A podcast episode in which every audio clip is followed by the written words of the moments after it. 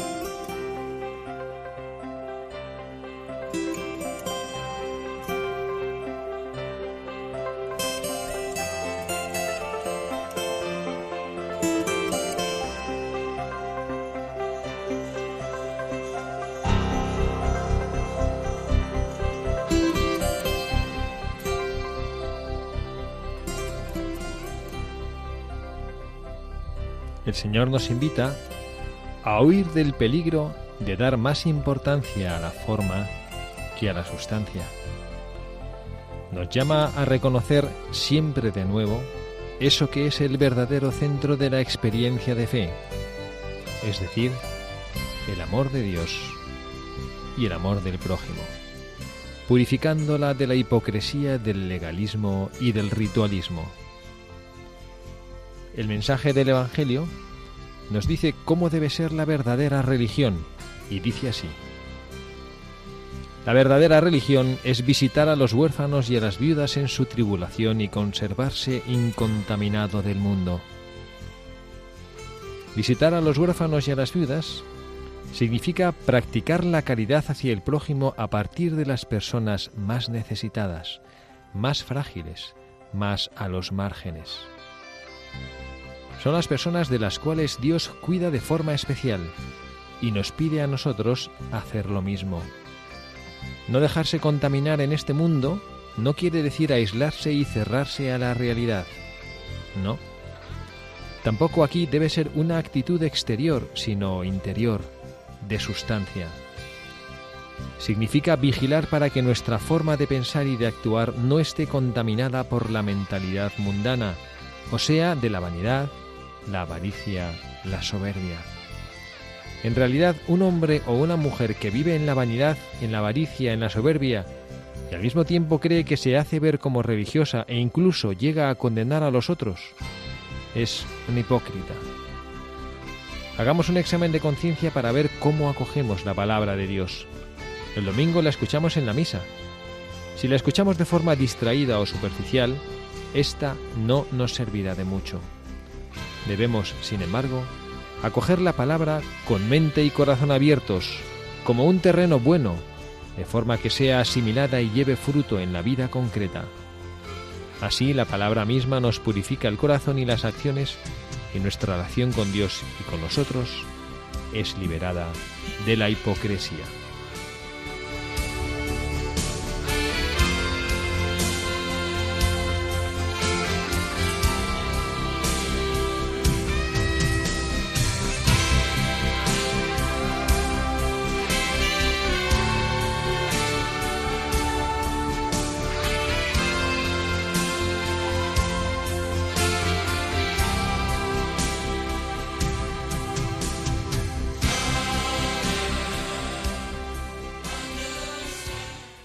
Tardes, queridos amigos, queridos oyentes de este programa de Buscadores de la Verdad. En este sábado 15 de septiembre, día en el que en muchísimas poblaciones de nuestra patria celebramos a la Santísima Virgen María bajo la vocación de la Virgen Dolorosa. Y estamos aquí felices de poder compartir con ustedes una tarde más en este arranque, en este inicio de curso este ratito que la Santísima Virgen María nos regala de estar juntos en este su día, en este sábado. Tenemos aquí también con nosotros a nuestro equipo habitual, El hermano Michael está a punto de llegar, esperamos enseguida se nos una, que ha tenido algún problema con el tráfico o algo, pero sí está aquí con nosotros Carla Guzmán. Carla, muy buenas tardes. Muy buenas tardes, padre, y muy buenas tardes a todos nuestros oyentes de Radio María. Gracias por estar aquí. Nada, gracias. para mí es un placer. ¿Y qué tal el arranque del colegio a sus niños pequeños? Pues la verdad que fantástico. Yo creo que somos las madres las que nos da un poco más como de miedo, ¿no? Que tenemos más prejuicios. La verdad que los niños, como siempre decimos aquí, es una gozada porque el niño tiene una mentalidad, ¿no? Ya decía en el Evangelio, ¿no? que nos quedemos como, como los niños, lo que es como... Tuvimos un programa sobre eso, ¿no? Como niño, claro. no, pero de la infancia mm, de la pureza de la infancia. Bueno, pues es un privilegio poder estar aquí con ustedes, como siempre decimos, y damos gracias al Señor por esta oportunidad que nos permite de caminar juntos hacia el Señor. Les queremos recordar, como siempre, la dirección de correo electrónico al cual nos pueden escribir. Nos pueden escribir para cualquier sugerencia o si quieren también algún día entrar con nosotros en el programa para ayudarnos. Buscadores de la verdad arroba radiomaria.es. Buscadores la verdad, arroba radiomaria.es o a la dirección postal en Paseo de Lanceros número 2 de Madrid. Bueno, pues como últimamente, que además hemos encontrado una, una, resonancia especial, como que nos sentimos un poquito llamados por el Espíritu Santo a, en este programa de Buscadores de la Verdad a hacer reflexiones sobre la santidad y como les comenté en el último programa, hemos encontrado también un filón de este padre Iraola Goitia, este sacerdote jesuita, un libro antiguillo que tiene ya unos cuantos años, pero que es una delicia leerlo y bueno, pues nos está iluminando mucho, ¿no? Nos, fue una sugerencia que nos hicieron y que bueno, pues que hemos agradecido y mira, pues mira, qué buena idea. Sí, la verdad que es, que es una gozada. ¿no? es tanto, como ya les expliqué, son biografías que son casi reflexiones más que biografías y hoy hemos escogido un santo muy peculiar. Hemos escogido un santo que se llama San López. San López. Bueno, pues, no lo busquen mucho. No, lo busquen en el santoral porque no existe, ¿no?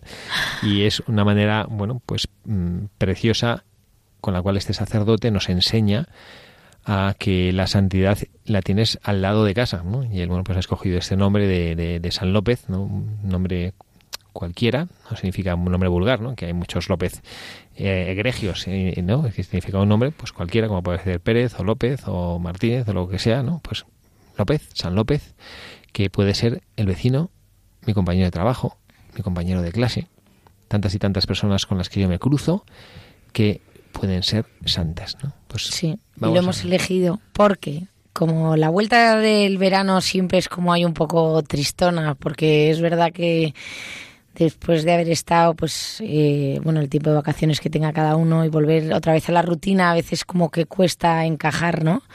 y volver otra vez a rodar.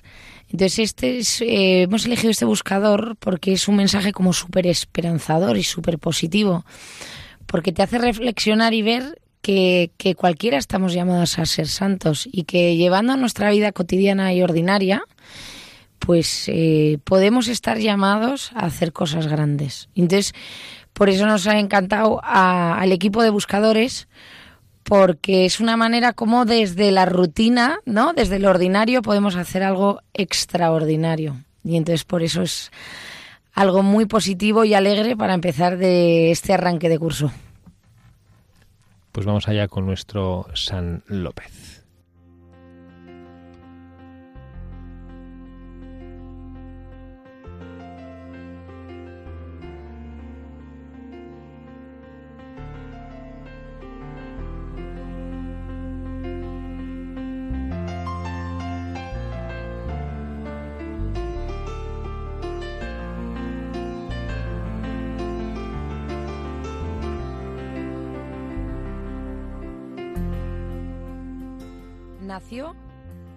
Nació en el tercero izquierda del número 27 de una calle, cuyo nombre no recuerdo. No importa, en adelante se llamará calle de San López. No hubo revelaciones especiales el día de su nacimiento. A su madre le pareció un niño muy guapo y se lo quería comer a besos. A su padre también le pareció bastante guapo y le dio un beso y salió corriendo al taller para que le subieran los puntos. A todos los demás les pareció un niño normal, que gritaba y hacía pucheros y todo eso. Solo a Dios le pareció diferente porque Dios sabía que Lopecito iba a ser santo y muy santo. Fue el signo de la vida de San López. A todos les pareció un niño normal, un joven normal, un hombre normal. No hizo cosas extraordinarias, cumplió siempre con su deber, lo cual no deja de ser fenomenalmente extraordinario. Pero de estas cosas no se enteran los hombres, el que se entera es Dios. Dios que estaba entusiasmado de López y a quien ha puesto muy arriba en el cielo y lo ha constituido celestial patrono del hombre de la calle. Vamos a ver si ponemos en claro unas cuantas cosas. Primera, que San López fue santo. Quiero decir, lo que se dice santo, lo mismo que San Lorenzo y que San Antonio y que San Raimundo de Peñafort. Segunda, que San López fue santo, pero a pesar de esto no fue ni fraile, ni cura, ni monja. Tercera, ¿por qué San López no aparece en nuestros altares? Pues en realidad porque San López fue un santo con pantalones, es decir, un santo inadmisible para nuestros altares y retablos, donde tienen la exclusiva los santos con inmensas ropas talares, los angelitos con demasiada poca ropa y San Juan Bautista que suele ir muy a medias. Esta es una de las razones por las que no se atreven a poner en los retablos a San López. Parece que los pantalones resultarían poco litúrgicos en el altar. Otra de las razones es que a los santos hay que presentarlos con los trofeos de su santidad o de su martirio. Y en el caso de San López tendríamos que presentarle con sus ocho hijos, el sastre, el carbonero, el jefe y los compañeros de oficina, el casero y la compañía de electricidad. Y para poner todos estos trofeos de su santidad habría que hacer obra en el ábside. Estas son las razones por las que San López no aparece en los altares. No es porque no fuera santo. Cuarta aclaración. Que es verdad que en vida apenas nadie se dio cuenta de que San López era un santo, ni sus compañeros de trabajo, ni sus amigos, ni sus vecinos. Pero esto tiene dos explicaciones. Una es que normalmente los amigos y vecinos nos fijamos mucho más en las cosas malas del prójimo que en las buenas. Y otra explicación es que con San López ocurrió lo mismo que con Jesús de María y José, aquellos 30 años de Nazaret. Eran santos como nadie, pero ni los del pueblo se dieron cuenta. Ahora vamos a leer los milagros de San López. El milagro de haber convertido el justito sueldo mensual en una esposa y ocho hijos que seguían viviendo y engordando, creciendo y comiendo. El milagro de que cuando le iba mal alguna cosa, no echaba la culpa a quien sea, al jefe, al encargado, a la Renfe o a la Vía Láctea. San López murió de una santa muerte, mártir del tráfico y en acto heroico de obediencia a las leyes de la circulación, por cruzar una calle cuando tenía luz verde y no haber podido suponer que el señor aquel que venía lanzado en su coche era un señor que tenía muchos asuntos y mucha prisa y no estaba para luces rojas ni otras bromas. San López murió allí, santamente, delante de la lucecita verde del semáforo, rodeado de desconsolados guardias y de un nutrido grupo de mirones. Allí mismo bajó Dios para recoger su alma y darle para siempre el premiazo que se merecía.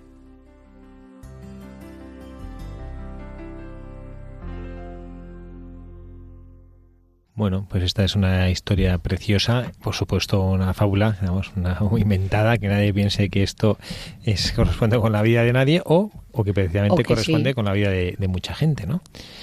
Y bueno, pues a mí me hace gracia, bueno, primero que es evidente para nuestros oyentes el estilo en el cual está escrito, que es, bueno, pues que es un castellano de hace 50, 60 años, por las cosas que cuenta y pero realmente sí hace ver eh, este núcleo de lo que nosotros nos gustaría que hoy reflexionáramos.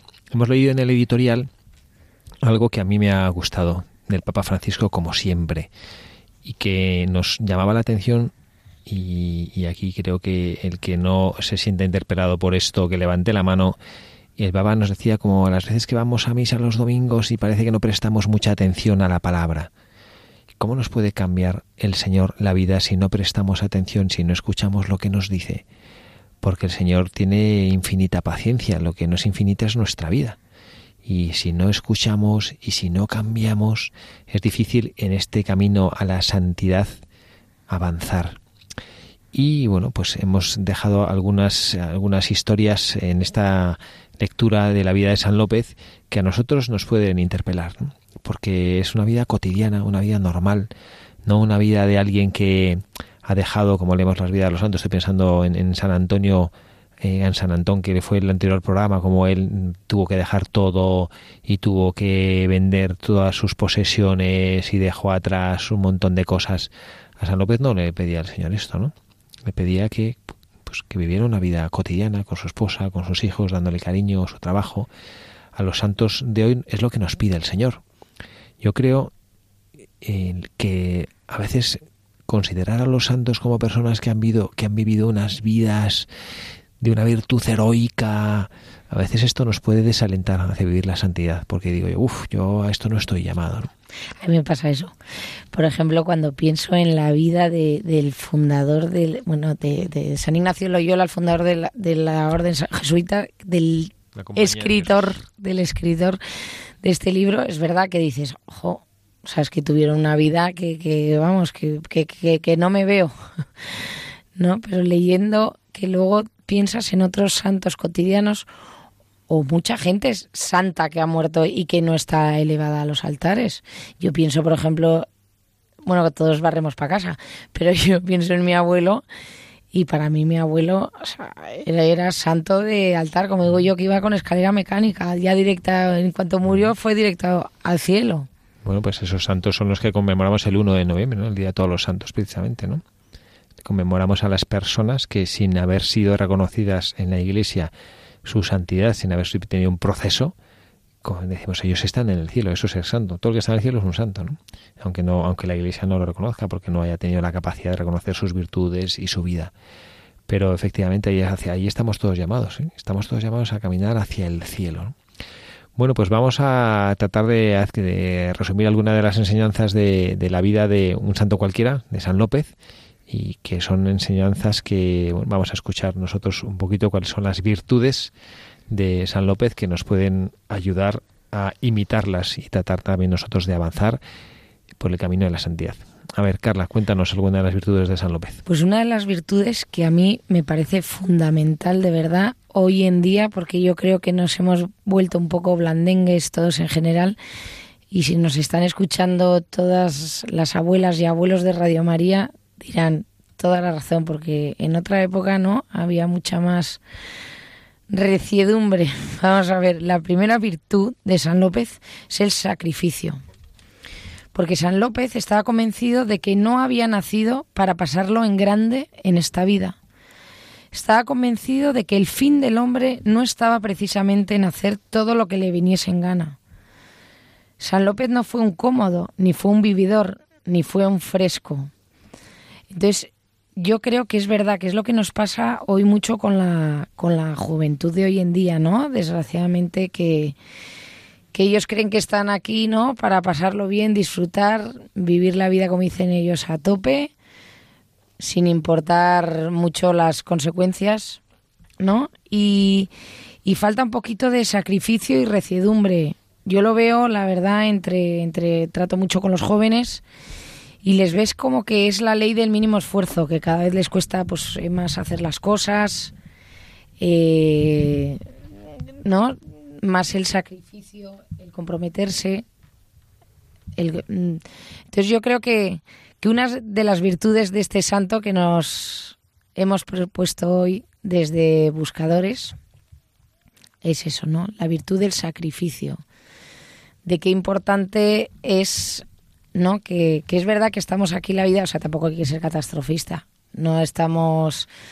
No, pero que vamos, que que estamos, aquí, que, estamos aquí para vivir y ser santos en la vida que nos ha tocado vivir, no en la vida que no nos ha tocado vivir. Insisto que a veces pensamos, si yo, yo tenía, cuando fui novicio, como hemos entrevistado al padre José Félix ahora y él nos hablaba de los novicios que él tiene, él es el instructor de, novicios, yo recuerdo que el, uno el que tenía yo mm, cuando hacíamos justificaciones siempre decíamos, padre, es que si yo pudiera, y él decía, sí, sí, si yo tuviera ruedas sería una bicicleta, decía, ¿no? Él sí, yo no. Y si yo fuera santo, bueno, pues no es que si yo fuera santo, es que yo tengo que ser santo.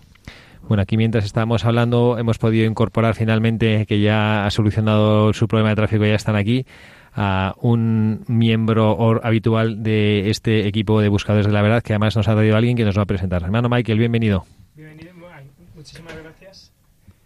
Muchísimas gracias, aquí encantado de, estar.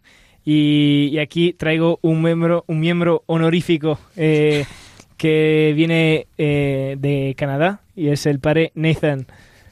Bueno, de Canadá viene, pero no es de Canadá. Padre Nathan, cuéntenos. Muy bien. Bueno, eh, gracias por la bienvenida. Vengo de Nueva York, de hecho, pero estuve tres años en Canadá trabajando allí con jóvenes, así también con ellos buscando la santidad y ayudándoles a pues a vivir este fe que el Señor nos ha dado y bueno, poco, poco a poco y estoy llegando acá y ayudándome a Madrid un poco, pero gracias. Pues bienvenido, bienvenido padre. Bienvenido y esperamos que, que usted sea un colaborador habitual también de este programa. Y se incorpore al programa. ¿eh? Bueno, pues estábamos viendo la, esta realidad sobre la santidad en la vida ordinaria y hemos leído la vida de un santo que se llama San López, que es un santo cualquiera, que no existió, el santo que tienes puede estar alrededor. Y estábamos viendo estas eh, características o estas virtudes que hace que una persona normal, normal y corriente, como somos todos, como eran los apóstoles, como era San José, me iba a decir como la Santísima Virgen María, ella era una mujer no normal. era especial. Ella era especialísima, una abuela concebida sin pecado original.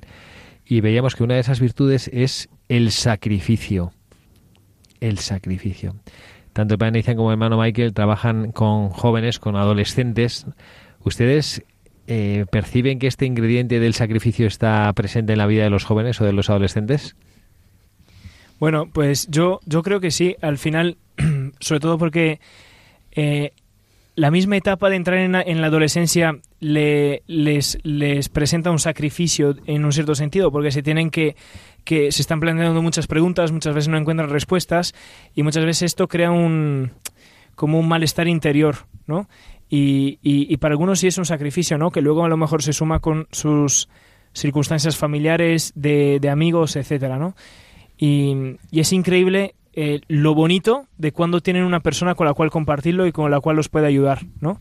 Em, porque un sacrificio vivido solo, pues eh, es, primero es muy complicado y, luego em, es, muy, es muy difícil eh, encontrarle el sentido, porque, porque al final tú también estás metido en tu mundo y, cuando lo, lo, compartes con una persona, lo vives con una persona, te dan también una visión más objetiva que a lo mejor tú no ves, ¿no?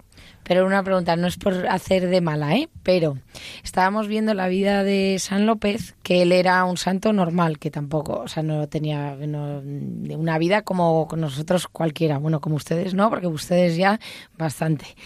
Pero lo que yo decía de em, San López, una de sus virtudes es que él estaba convencido de que no había nacido para pasarlo en grande y que y que el hombre no estaba para hacer todo lo que le viniese en gana. Entonces, usted, por ejemplo, hermano, pensando en sus abuelos, ¿no creen que antiguamente la gente era más, o sea, tenía más sentido del sacrificio, había más recidumbre, hoy ya la gente tiene todo acceso a todos, yo me acuerdo, o sea, sin ir más lejos y tampoco soy tan vieja.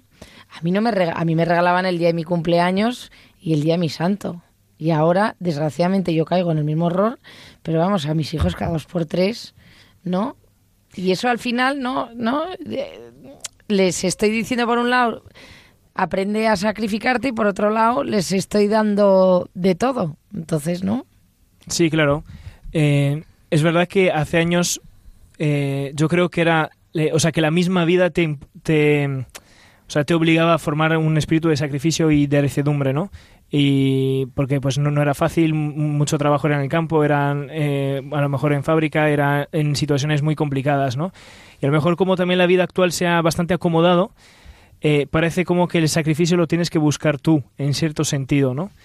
Em, pero que tampoco es así, porque al final el ser humano es el de ayer, hoy y siempre. Cambian las circunstancias, pero al final la persona humana eh, es la misma. Y es verdad que el mundo no te, no te permite, em, a lo mejor eh, está más eh, suavizado el tema del sacrificio, pero el, siempre hay un hay algo que hay un sacrificio interior que uno tiene que vivir, ¿no? No, sé cómo. Me ha encantado lo del hombre es igual ayer hoy siempre lo que cambia son las circunstancias. Eso me lo voy a grabar.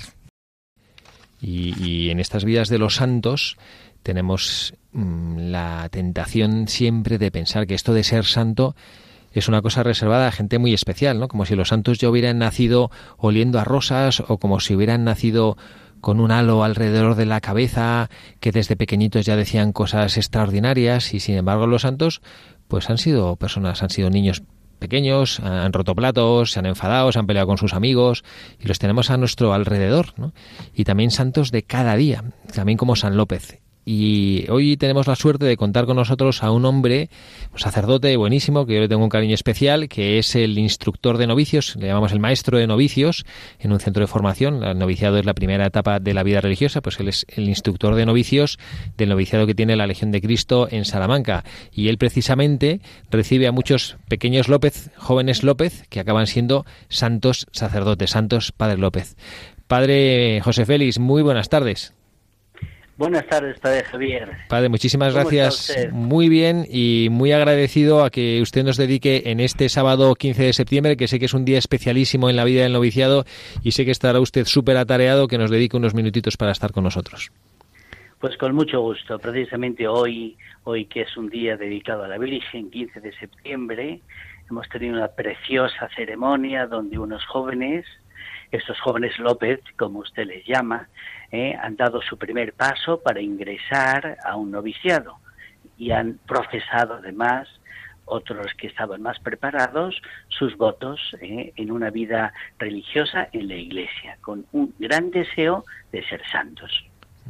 Padre, ¿cómo es eso? ¿Cómo ve usted esa transformación? Porque yo entiendo que cuando entra un joven López, como les estamos llamando en nuestro programa a estos jóvenes que van a prepararse para ser sacerdotes, pues entran jóvenes, pues a lo mejor que sí con una gran ilusión, pero a veces, no sé, un poquito sin, sin pulir, ¿no? Y usted creo que es testigo privilegiado de cómo Dios nuestro Señor va trabajando en esas almas y esos jóvenes dos años después que hacen esa profesión de sus votos religiosos, como que ya se les empieza a atisbar ya esa forma de, de, santo, ¿no? Efectivamente, aquí entran jóvenes después del bachillerato, a mitad de la carrera, con un gran deseo de ser santos y, y, de comerse el mundo. Ahora yo les digo que santos no somos nadie, somos santificandos, es decir, en camino de santidad, como que el que hace el camino de Santiago no es un atleta ¿eh? de, primer orden, es una persona con deseo de llegar a un sitio partiendo de un lugar. Entonces, ese entusiasmo, ese deseo y esa voluntad es muy importante al inicio. Y el noviciado, como la vida religiosa, es, es una fábrica de santos se van fabricando esos hombres y mujeres que con buena voluntad y con un corazón muy abierto se quieren dedicar a amar a Jesucristo y amar a la Iglesia. Ahí tenemos entonces eh, el requisito fundamental para querer ser un santo, no, no de, de esos de aureola y de altar, sino el santo de todos los días que hace la voluntad de Dios. Padre, y una curiosidad, ¿por qué para nuestros oyentes. ¿Por qué el día este de la Virgen Dolorosa es el día que, se elige para que hagan su profesión religiosa? Bueno, en nuestra congregación es un día primero dedicado a la Santísima Virgen, que es la madre de dolor, la madre que en el Calvario engendra hijos espirituales para la Iglesia y para, para Jesucristo, y luego pues también es patrona de nuestra congregación. Por tanto, un día de la Virgen el día en que ella encontró la espada de dolor que transformó su vida, un día en que ella empieza también un camino de santidad. ¿Eh? Ella pues no es López, no, porque era muy escogida por ser la Inmaculada Concepción, pero nos da a todos el ideal, a dónde podemos llegar si nos dejamos como ella en las manos de Dios para hacer su divina voluntad con humildad y con un gran corazón. Por eso se escoge ese día y en ese día eh, unos entran al noviciado y otros ya mayorcitos de dos años más hacen sus votos religiosos. Y padre, ya por último, porque yo sé que usted estará liadísimo, me gustaría preguntar a las personas que nos están escuchando que quizá tienen dudas sobre eso, yo, yo, yo podré ser santo, ¿no? Aquí en este programa de Buscadores de la Verdad llevamos eh, casi un año o dos insistiendo mucho a nuestros oyentes que la santidad es una llamada universal. ¿Y usted qué, qué recomendaría, usted que es, digamos, un profesional de acompañar a jóvenes que van caminando en busca de la santidad, qué aconsejaría a estas personas que a lo mejor, quizá, perdón, con una falsa humildad piensan, no, no, si es que yo no valgo para santo? Pues efectivamente, en esa tesitura eh, hemos estado todos al inicio de nuestro peregrinar hacia Dios, de una desconfianza muy grande en nosotros mismos a darnos cuenta de que con Dios lo podemos todo. Y comenzamos de cero o de bajo cero, pero lo importante primero es querer. Querer dar estos pasos en las manos de Dios para progresar es como el que quiere ser feliz, o el que quiere empezar una carrera, o el que quiere casarse. Quiere un itinerario de progreso y de perfección. Por tanto, lo primero, querer. Y lo segundo, poner los medios. Los medios de la santidad son la oración, los sacramentos, la dirección espiritual, unos buenos libros ¿eh? para caminar. Vuelvo al ejemplo del Camino de Santiago querer hacerlo y luego las botas, la cantimplora, la mochila, el plano, porque quiero llegar. Si no quiero llegar y me tiro en la cuneta del primer kilómetro, no voy a llegar a ningún sitio. La santidad es exigente, pero es preciosa. Y es un camino que nos prepara para el cielo, al lugar a donde todos queremos llegar. Padre, enhorabuena por las palabras que dice que son tan bonitas. Yo le quería hacer una pregunta. Usted como instructor de formación también, eh, ¿no? Eh, estos novicios que están llamados a ser futuros sacerdotes santos, si Dios lo quiere, y todos nos vamos a poner a rezar, y todos nuestros oyentes de, Radio María, también que pueden ser futuros directores espirituales de, de, de lo que estábamos hoy tratando de López, ¿no? de que igual el día de mañana, donde estén destinados, se encontrarán con una persona que también estará llamada, ¿no? También a, o que podrá ser santa. Entonces, eso también, ¿usted cómo les forma? En... Pues e, efectivamente, muy bien dicho, Carla, porque eh, cuando estás formando a un futuro sacerdote, estás formando primero al hombre, luego al eh, sacerdote que va a dar mucho fruto, mucho contacto con almas que también quieren ser santas. Pues yo aquí em, procuro siempre dar la perspectiva de un corazón sacerdotal, porque la santidad no es para uno mismo, la santidad y la vida espiritual es para proclamarla, para testimoniarla, para ofrecerla a los demás y estos jóvenes que hoy empiezan con unos medios espirituales los aprenden y luego los van a comunicar y los van a difundir a esas personas, niños, jóvenes, adultos, ancianos, que les van a pedir consejo y ellos se van a convertir en también maestros de vida espiritual. Entonces, yo aquí veo muy hermosa la proyección de un formador a futuro. Está formando formadores, está formando jóvenes seminaristas que van a ser sacerdotes, que van a hacer mucho bien aconsejando y formando a las almas. Por tanto, estudió sensibilidad espiritual y un gran celo apostólico para formar esas ovejas que el Señor va a poner en sus caminos de pastores. Padre, muchísimas gracias por, por su tiempo, muchísimas gracias por estas palabras que también nos, nos ilusionan pedimos a nuestros oyentes que, tengan presentes en sus oraciones, al menos hoy, a esta familia religiosa que camina en Salamanca, en este noviciado que usted dirige, y vamos a pedir no solo por los que han tomado el uniforme y empiezan esta vida religiosa, sino por los que acaban de profesar, para que Dios nuestro Señor les acompañe en su camino. Y a usted también le ilumine en esa preciosa y dura y exigente labor. Muchas gracias, Padre Javier, muchas gracias, Carla cuenten también con nuestras oraciones y nuestro apoyo, que desde aquí, desde esta trinchera y centro de espiritualidad, estamos sirviendo a la Iglesia en España y al Papa de la Iglesia Universal. Muy bien, Padre. Muchísimas gracias. Dios le bendiga. De nada. Un abrazo igualmente. Pues después de haber escuchado al Padre José Félix estas reflexiones que nos ha hecho sobre la vida de los novicios, de los eh, religiosos que acaban de profesar, vamos a compartir con ustedes este ratito de oración que nos suele gustar hacerlo cantado para poner un ingrediente especial que nos ayuda a vivir esta vida cristiana, que nos ayuda, que, necesitamos para poder vivir el, en, nuestra, en nuestro camino hacia la santidad. Y, después ustedes verán si, si, si coinciden y si comparten con nosotros en que con este con esta compañera efectivamente el camino hacia la santidad es un camino que se hace se va haciendo poco a poco más fácil.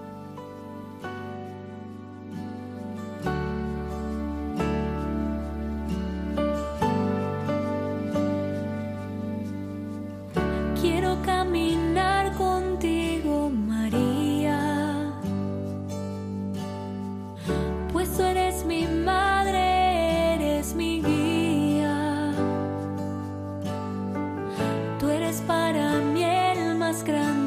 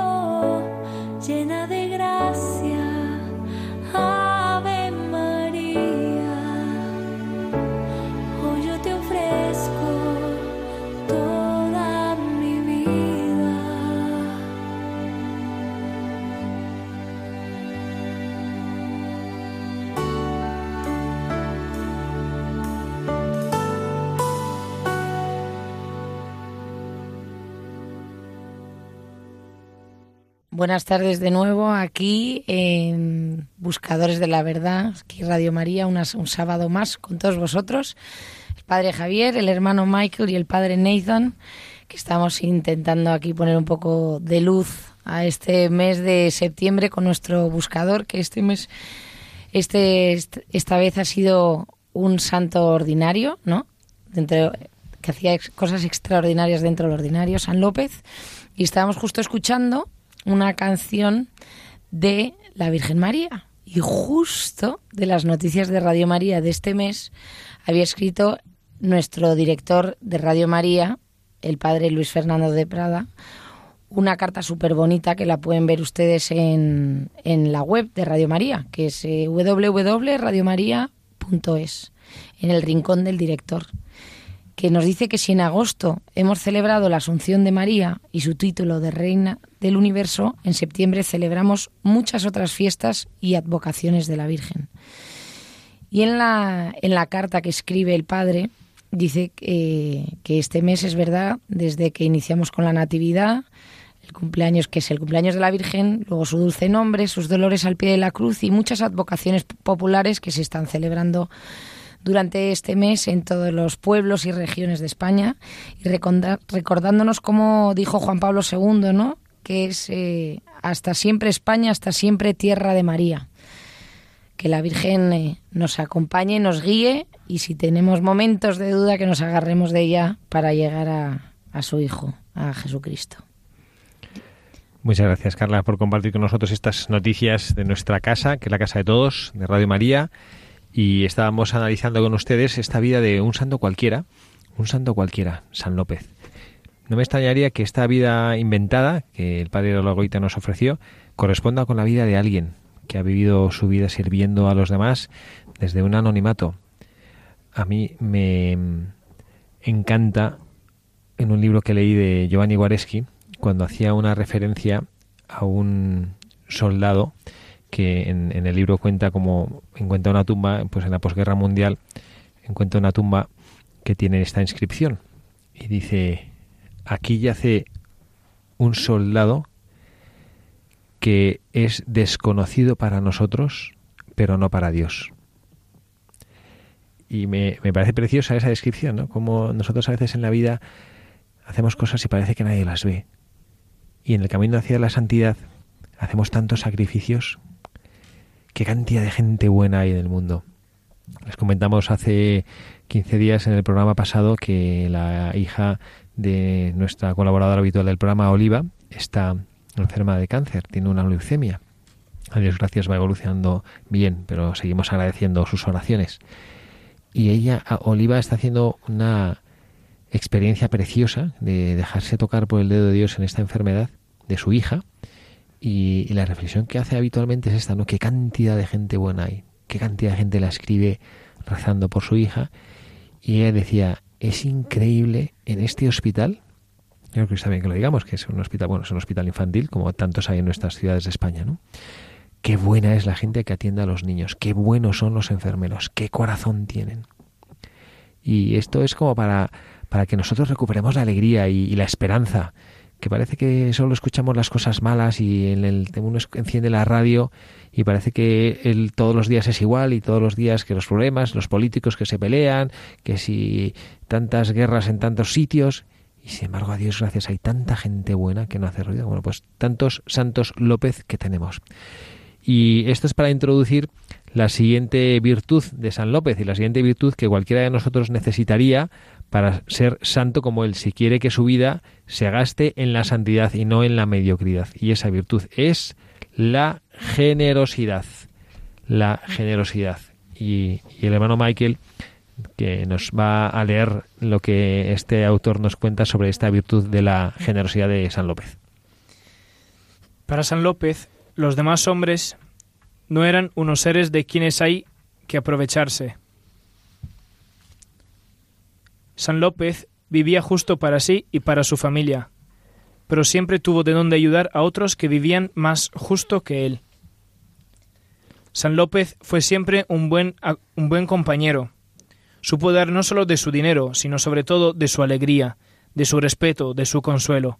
San López tuvo siempre una mano generosa, abierta para estrechar todas las manos, las sucias y las enguantadas, las callosas las ensortijadas. Generosidad. ¿Qué les parece? Para Nathan, ¿qué piensa usted de la generosidad? Este que ha sido formador también de religiosos.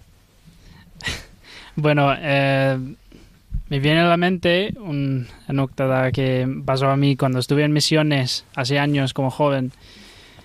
Y pues comparta un poco también con la virtud anterior de sacrificio, pero estuve en misiones en un parte de Estados Unidos en el sur, en, un pues lugar bastante pobre, eran inmigrantes. Y fuimos casa a casa tocando puertas, preguntando a la gente si, pues, invitándoles a, la misa de Pascua, ¿no? Em, bueno, y, había una familia que, bueno, abrieron la puerta y salió un olor, pero malísimo, como asqueroso. Y nos invitaron a entrar. Y yo dije, bueno, qué pena, como eh, no quiero entrar aquí, pero para morar a esa gente hay que entrar, ¿no? Entremos, yo estuve con un, padre legionario también ahí y sentemos en la sofá, eh, bueno, y con el, un poco de tiempo pasó el olor un poco, uno se acostumbra un poco, pero esta familia vivía en un lugar muy feo, la verdad y no tenían mucho, casi nada. En ese momento yo, yo no hablaba mucho español y eran familia de México. Entonces el padre empezó a hablar con ellos, yo entendí poquísimo. Pero ellos hicieron una cosa que me hizo pensar muchísimo, especialmente sobre esta virtud de generosidad. Estuvimos ahí en la sofá y, bueno, dado que eran uh, gente huéspedes en su casa, buscaron a ofrecernos algo. Y, fueron a la nevadora y abrieron la puerta y yo vi unas naranjas. Y no tenían nada más, absolutamente, nada en ahí. Y sacaron las naranjas y fueron acá los misioneros y nos dieron naranja. En ese momento me, me, me chocó muchísimo. Yo dije, bueno, en mi casa tengo todo no, no me falta absolutamente nada. Y fue el momento que me, pues me urgió en el corazón a hacer más con mi vida y, regresé a mi casa con ganas de pues llevar esta experiencia que esta gente tan pobre pero tan generoso me dio y yo, yo creo que esto es la generosidad de la gente sencilla, de, la gente normal, que, que la verdad esto es santidad.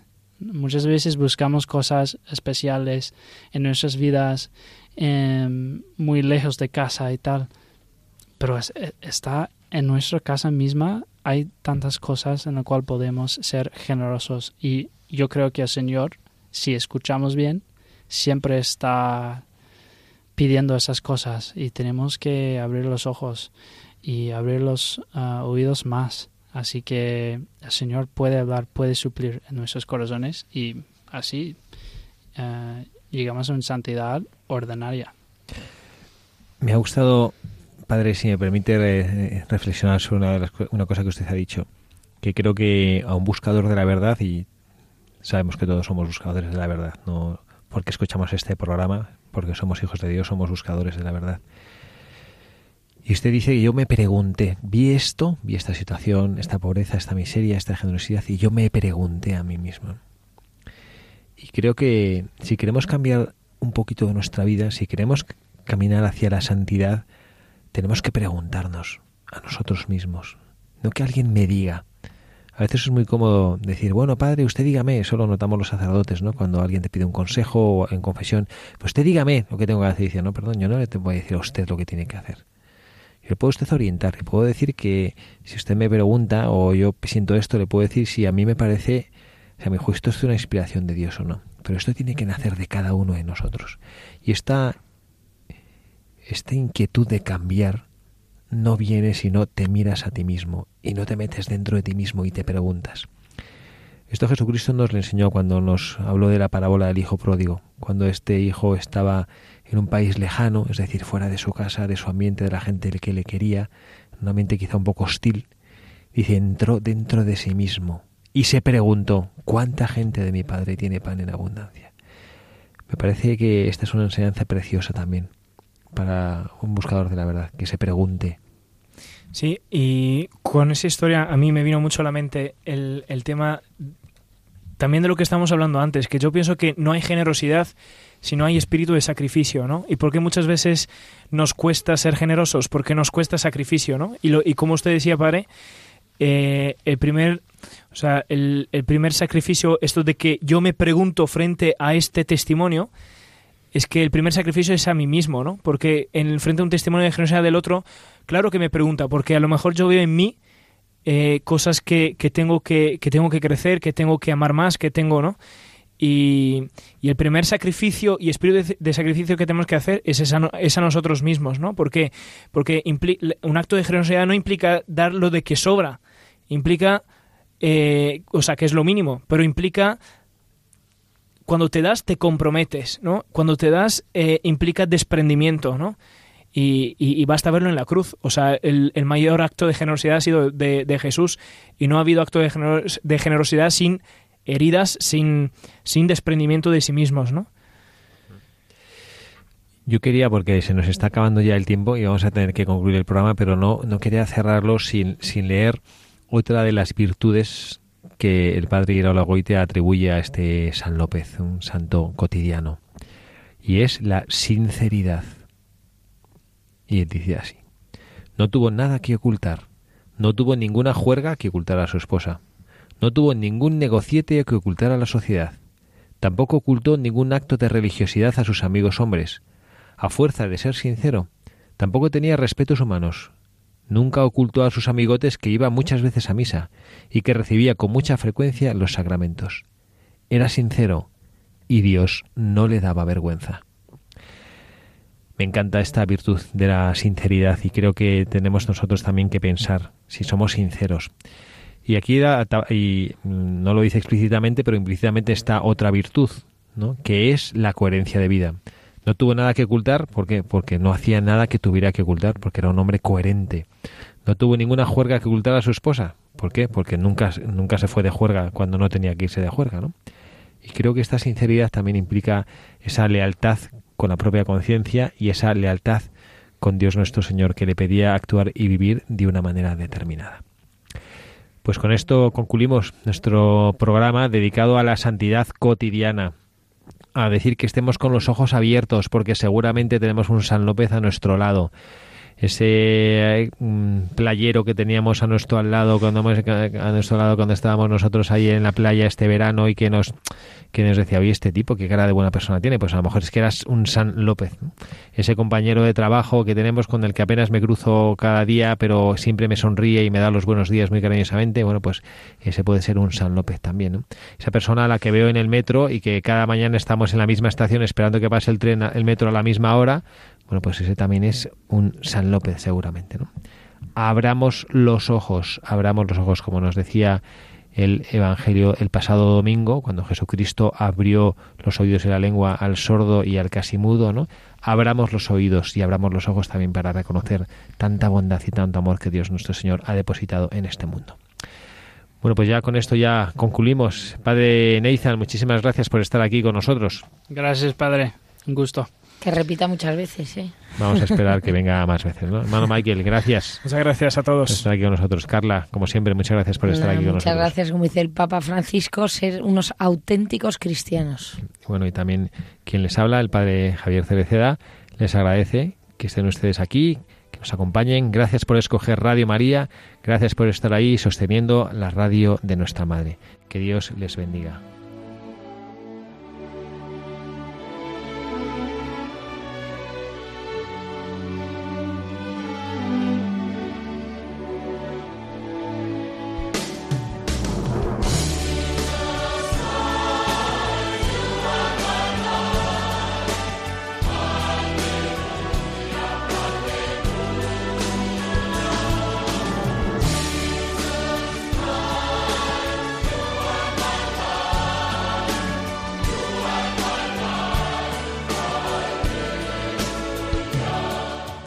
Escuchado Buscadores de la Verdad con el padre Javier Cereceda.